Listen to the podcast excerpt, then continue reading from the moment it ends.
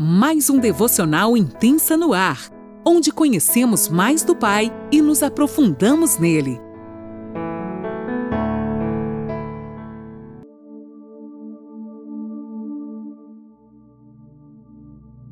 Olá! Mais um dia se inicia e eu, Lani Nola, falo com você de Criciúma, Santa Catarina. Que alegria te ter aqui como companhia nesta manhã.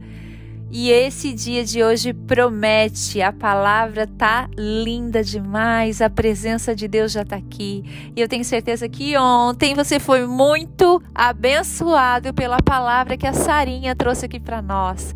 A Sara que caminha ali, ó, coladinha com Jesus, ouvindo também o coração dele, e ela veio aqui para ser o garçom da vez. Hoje é a minha vez, ontem foi a dela, e eu creio que você aprendeu muito com aquele coração apaixonado por Jesus que deixou a porção dela aqui para nós.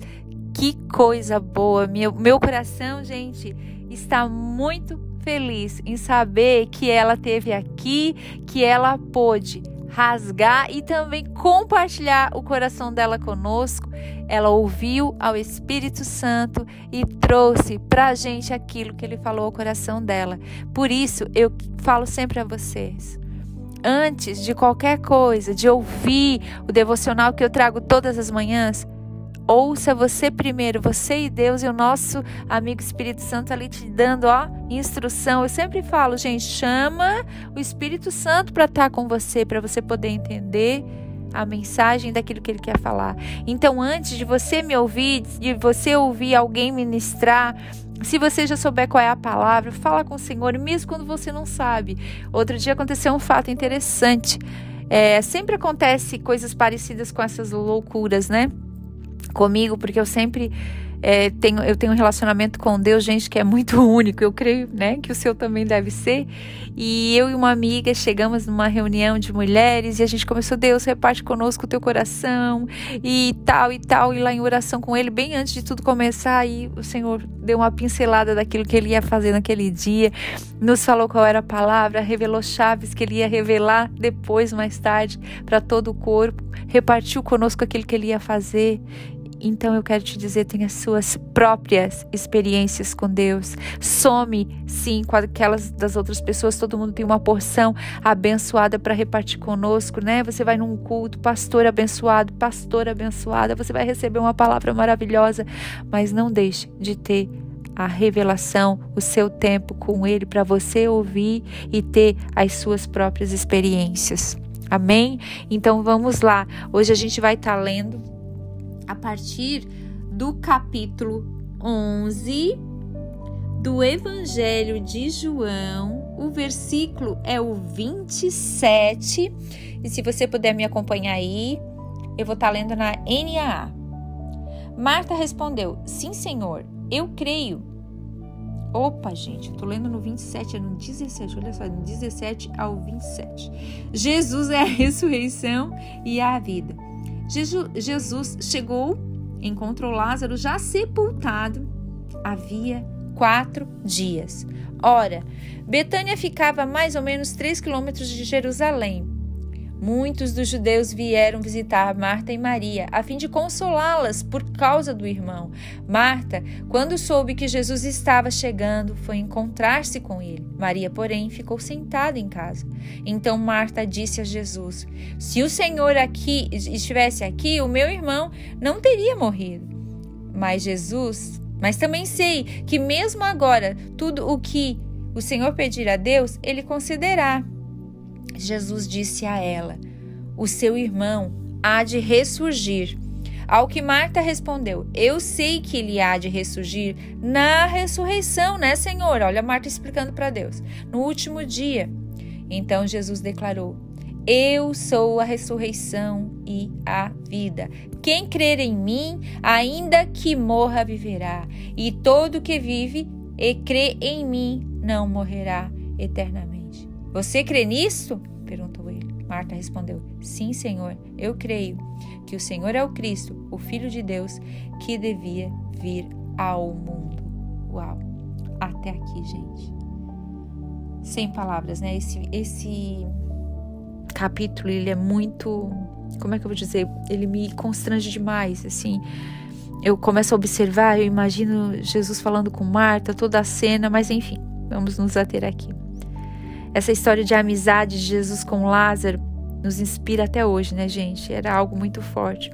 Aquele que era amigo de Jesus, que coisa mais linda. Quando o Senhor fala isso, isso me dá um mexe assim dentro que não tem explicação.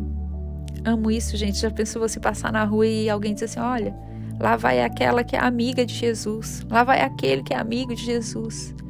E foi assim que quando Jesus chegou, ai, tô quase aqui chorando na presença de Deus, que coisa linda. Glória a Deus.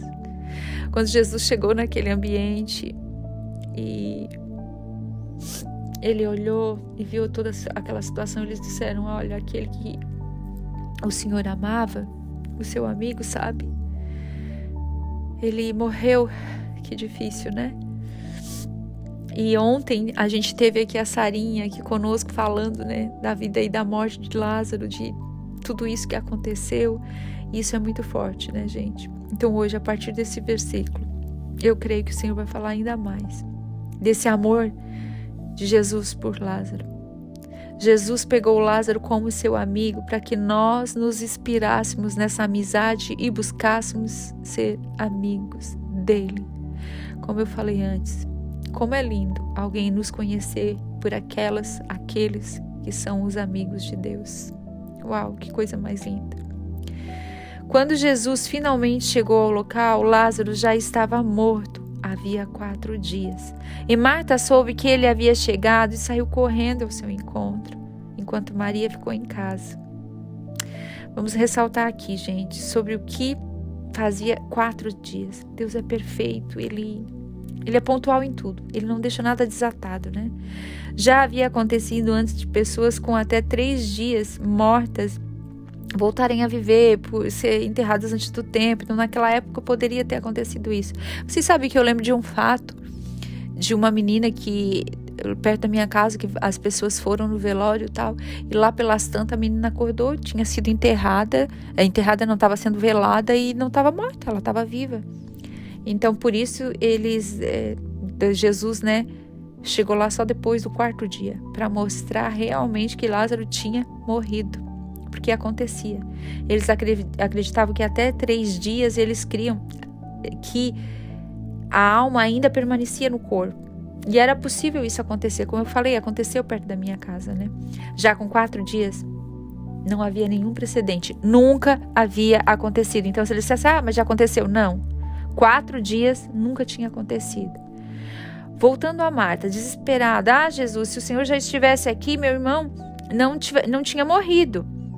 Gente, quantas vezes a gente fala exatamente como Marta falou: Ah, Senhor, se o Senhor tivesse aqui me ajudado na tal situação, se, né, Senhor, se, que tanto se, né, tal coisa não tivesse acontecido, o meu marido não tinha feito isso, meu filho não teria feito aquilo. Uau, Marta foi meio que num tom de cobrança, né? E ela continua. Mas eu sei, Senhor, já se, se explicando, né? Eu sei, Senhor, que, o, que, que tudo que o Senhor pedir a Deus, ao Pai, Ele vai fazer. Então, eu tô acreditando. E como se Jesus dissesse assim lá no versículo 23: Calma, Marta, calma, minha querida. O seu irmão vai ressurgir, ele vai ressuscitar. Aquieta a tua alma. Eu sei, Senhor. Olha, Marta, bem eh, lembrando da lei, dizendo: Eu conheço a lei, né? Eu sei, Senhor. Porque ela achava que Jesus estava se referindo ao último dia onde todos ressuscitariam. Eu sei, Senhor, mas ela dizia isso pensando que Jesus se referia ao que eles criam, que no último dia todos ressuscitariam. Ela quis lembrar nessa passagem aqui, que está lá em Daniel 12, 2. Depois você pega lá e lê, que fala sobre o último dia, a ressurreição, tá bom? E no versículo 25, 26, como que Jesus dissesse a ela: Não, minha querida, não é disso que eu estou falando. Olha aqui, ó, olha para mim, olha nos meus olhos. Você não precisará esperar até aquele dia. Não é sobre isso que eu estou falando. Porque eu, olhem para mim, eu sou, mais um eu sou, gente. Eu sou a ressurreição. Aqui Jesus deixa claro que a ressurreição não é uma data, é uma pessoa. Ele era a ressurreição. Ele é a ressurreição. Ressurreição é onde tudo começa. Quando recebemos a Cristo, quem nasce em mim não morre. Vai além da morte física, vai além do nosso corpo, é muito além, muito além. Ressurreição não é uma data, é uma pessoa. Quando digo que Lázaro vai ressuscitar, é muito além do que você pode imaginar, minha amada. Como Jesus bem paciente, né? Porque Jesus era eu não, né? Eu estou dando a minha própria vida a ele, porque eu sou a ressurreição. Todo que crer em mim terá a vida eterna, ainda que esteja morto, viverá. Aleluia. E ele pergunta para ela, né? Você crê nisso? Ela diz: Sim, Senhor, eu creio que és Messias, o Filho de Deus. E neste momento, Marta foi correndo chamar sua irmã. Maria, ah, Maria, corre para os seus pés e falou o mesmo que Marta. No entanto, a gente percebe uma diferença gritante aqui, gente. A postura de Maria era muito diferente de Marta. Ela se lança aos pés do amado dela. Ah, gente, eu imagino que ali é o lugar predileto dela chorando, se humilhando, exaltando, adorando a Ele, numa posição de dizer assim: ah, tudo vem de ti. Então ela fala: Ah, Pai, oh meu Deus, ela diz: Jesus, se tu tivesse aqui, o meu irmão não tinha morrido. Então, gente, Jesus se compadece com aquele coração de Maria, a maneira que ela chegou até ele. Aí ele não aguenta, não, gente e Jesus chora com ela ao ver triste toda aquela situação. Jesus se compadece dela, né? Olhem a dependência que ela tinha de Jesus.